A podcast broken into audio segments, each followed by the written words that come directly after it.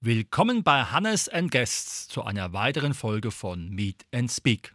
Unser heutiges Thema: Freude am Laufen. Und dazu begrüße ich ganz herzlich den Michael Schneider mit seinem Lauflabor GateView. Hallo Hannes, ja, schön, dass ich hier sein kann. Vielen Dank. Michael, wie bist du zum Laufen gekommen? Weil der Mensch ist ja in der Regel jemand, der erstmal gerne läuft. Ja, mit dem Laufen ist so eine Sache. Also, das war bei mir so in, in früher Jugend. Im Prinzip, es war schuld das Fernsehen. Musik und Erfahrung, kann man sagen. 84, 88. Olympische Sommerspiele. Das hat mich schon fasziniert als äh, Jugendlicher schon, als Kind. Dann noch motivierende Musik dabei. Ja, damals, das, das war doll. Dann habe ich in der Schule schon immer gemerkt, ja, das Laufen, das funktioniert irgendwie. Fußball, das war, war schon immer Mist. Aber Laufen, ja, wie, wie wunderbar das ging. Und irgendwie, da gab es so ein paar Faktoren, die haben mich motiviert. Und dann habe ich da meine Runden getreten und habe gemerkt, hey, das läuft irgendwie.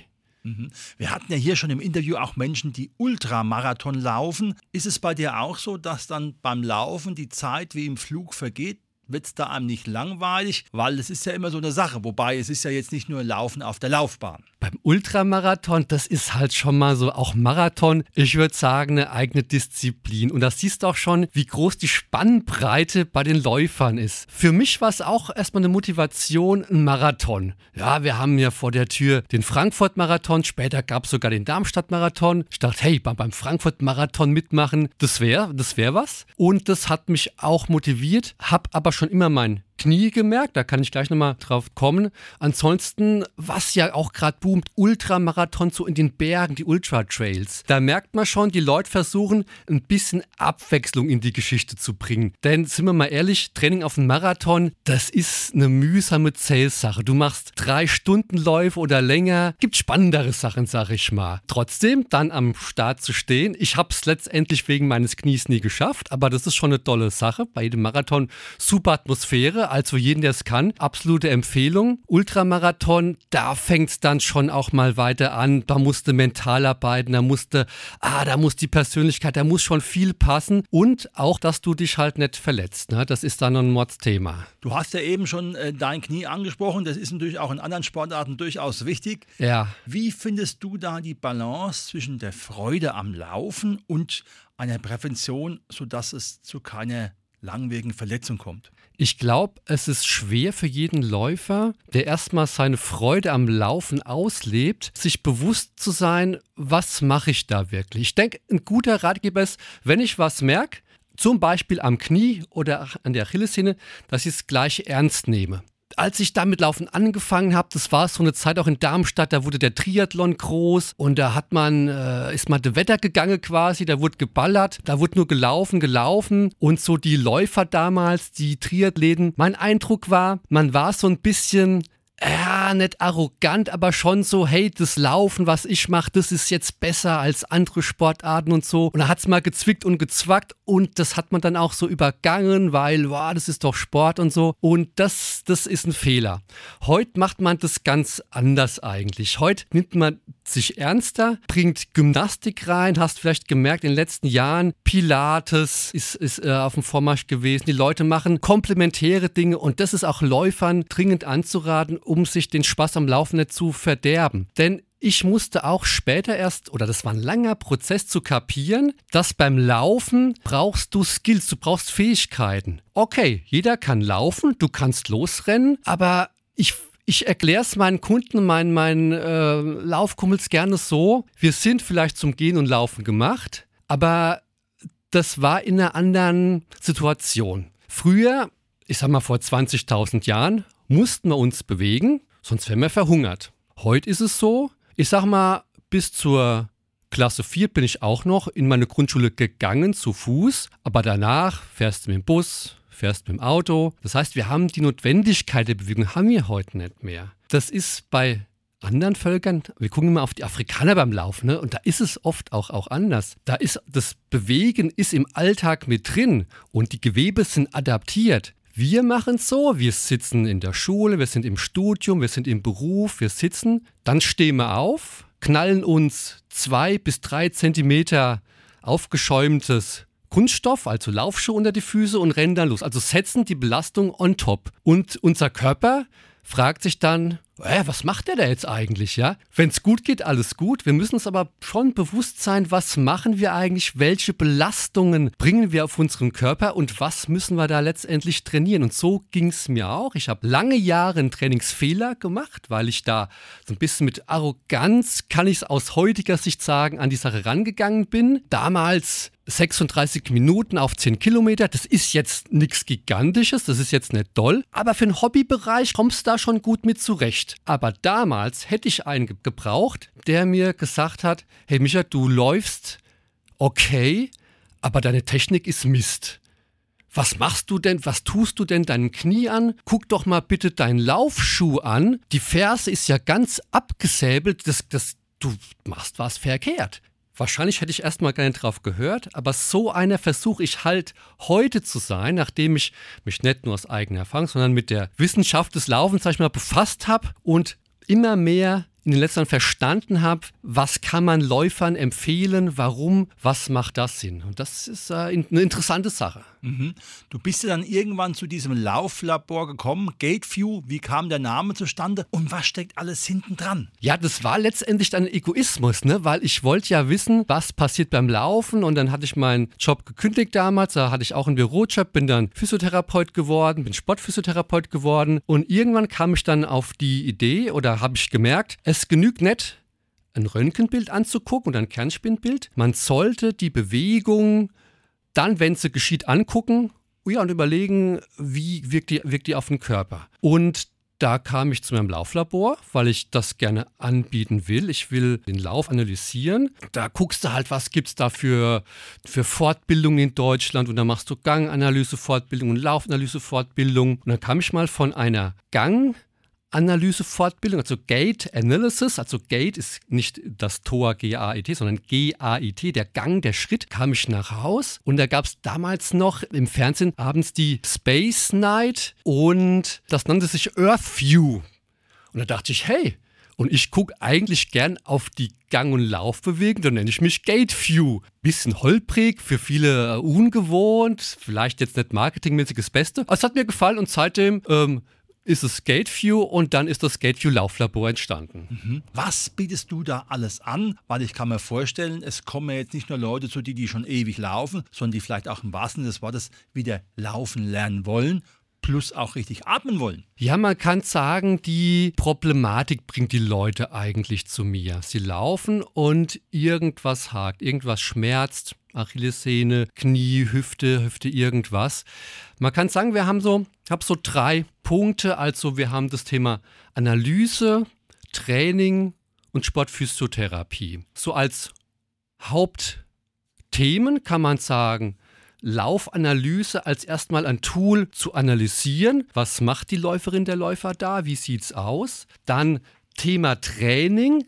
Da haben wir hier in Darmstadt im Bürgerpark seit 2005 den Run Smart, das Lauftechniktraining, ein Laufkurs, der mittlerweile auch ein Präventionskurs ist, sogar von den Kassen zertifiziert, wo man, wo wir uns nur damit beschäftigen, wie laufen wir individuell und wie können wir unseren Laufstil optimieren. Und wenn doch mal was schiefgegangen ist, Laufverletzung, Sportverletzung an, an, an, der unteren Extremität, dann bin ich auch für die Leute sportphysiotherapeutisch da, dass wir gucken, wie kann man jetzt mit Therapie wieder die Sache reparieren. Mhm. Jetzt ist ja so, wenn ich jetzt an meine Vergangenheit denke, und ich war ja oft im Rostover Lauftreff dabei, wenn die dann in der 11- oder 12er Gruppe vorne weggelaufen sind, das waren dann alles so Leute, die konnten dann mit der Taschenlampe röntgen, so schmal und dünn waren sie.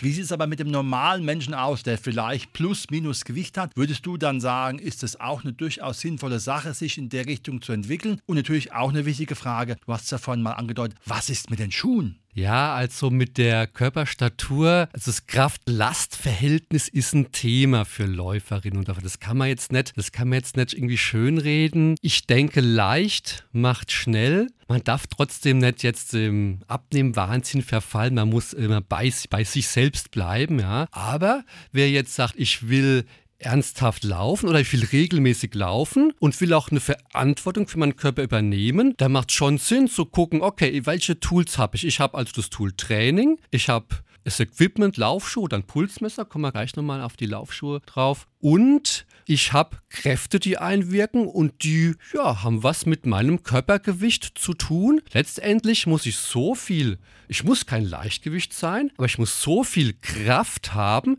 dass wenn ich ja lande, mich wieder, ja, vielleicht auch abstoße. Ich denke, die Landung ist das äh, entscheidendere Ereignis beim Laufen, dass ich meine Körperabschnitte, meine Gelenke gut schützen kann und zwar nicht nur auf 100 Meter, sondern auch auf den Kilometern, wenn die Ermüdung irgendwann einsetzt. Und das ist eine Sache, die ist die ist wichtig und die fühlt man als Läufer auch oft nicht so. Man denkt, es tut was weh, aber das jetzt vielleicht ein Kraftdefizit da sein könnte, da muss man erstmal drauf kommen. Denn es kann ja erstmal unlogisch erscheinen. Angenommen, jemand läuft seit, sagen wir mal, zehn Jahren.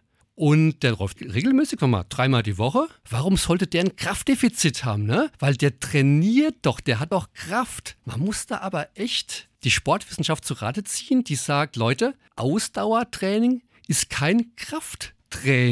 Klar, wenn du läufst, da hast du einen gewissen Krafteinteil, aber du machst die Muskeln nicht wirklich stark. Und trotz jahrelanger Lauferfahrung kann es sein, dass jemand Kraftdefizite hat. Und das ist gerade so ganz brandaktuelles Thema, dass man da Testbatterien entwickelt, wo man das rausfinden kann, wo man es validieren kann. Denn nur Kraft, wie messe ich das? Und das ist ein großes, schwieriges Thema in der Sportphysiotherapie, auch äh, ganz wichtig, genau. Laufschuhe, ja, das ist so ein Spezialthema.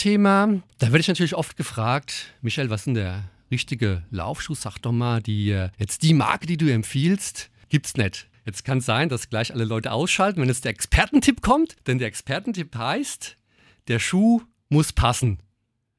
Jetzt denken Leute, hey, der hat sich jetzt ein paar Jahre mit Laufen beschäftigt und der sagt jetzt, der Schuh muss fallen. Der soll uns doch bitte schön was von Dämpfung erzählen. Und jetzt hier der Nike Alpha Fly, mit dem eine Marathon-Weltrekorde gelaufen werden. Das ist doch jetzt der Schuh, da muss er doch was drüber erzählen. Ah, ja, Schuh, okay. Aber wir müssen erstmal selbst laufen können. Gerade in den 80ern war so der Hype Schuhdämpfung.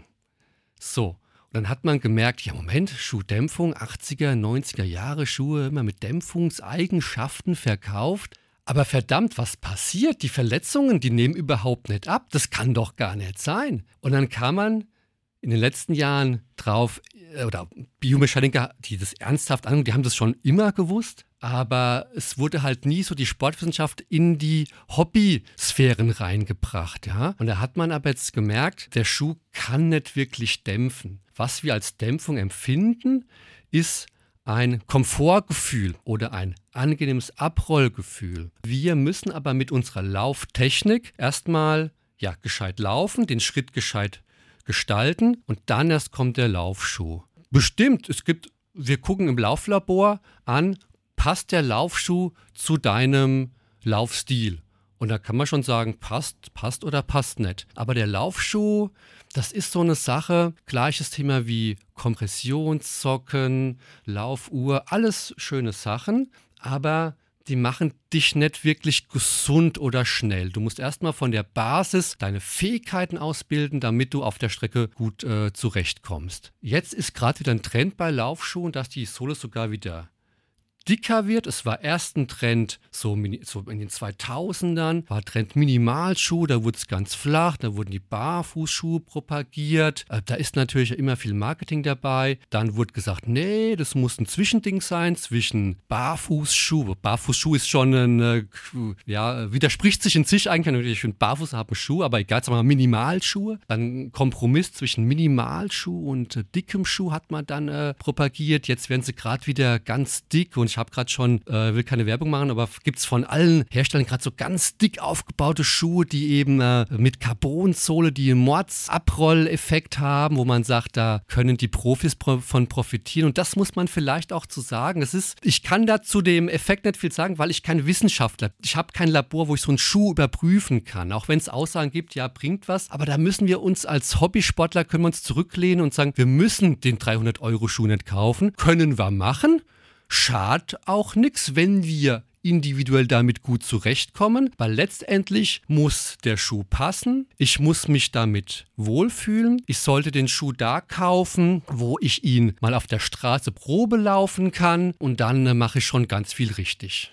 Mhm. Wie und in welcher Form kann man denn Michael finden? Ah, mich kann man äh, finden. Mein Lauflabor ist in Mühltal Niederbeerbach gut zu erreichen von, von der Autobahn. Du kannst äh, dich gut informieren auf die Homepage schon mal www.gateview.de, also G-A-I-T und View der Blick gateview.de. Da sind alle Angebote da. Ich bin äh, auch zweimal die Woche physiotherapeutisch tätig in einer ganz normalen Physiotherapiepraxis in Niederramstadt. Also da bin ich auch für die Leute am Start. Und im Sommer kann man mich wieder finden im, im Bürgerpark beim Lauftechnikkurs. Ich habe jetzt neu dazugenommen dieses Jahr. Wir haben vorhin angesprochen, Krafttraining, ja, und das hat mir immer gefehlt im Lauftechnikkurs. Im Lauftechnikkurs, was machen wir da? Wir nehmen uns mit der Videokamera auf und arbeiten dann weiter am Laufstil. Aber es ist einfach kein Platz, kein zeitlicher Platz für, für Kraft. Und jetzt haben wir einen zweiten Kraftkurs, ist auch dieses Jahr im Bürgerpark und einen in Serum haben wir noch. Also da bin ich auch zu finden und die Kurse fangen ab 4. Mai und in Serum ab 2. Mai wieder an. Super, das war heute unser Thema. Freude am Laufen. Der Michael Schneider mit GateView, das Lauflabor. Lieber Michael, herzlichen Dank, dass du da warst. Ich danke euch, vielen Dank.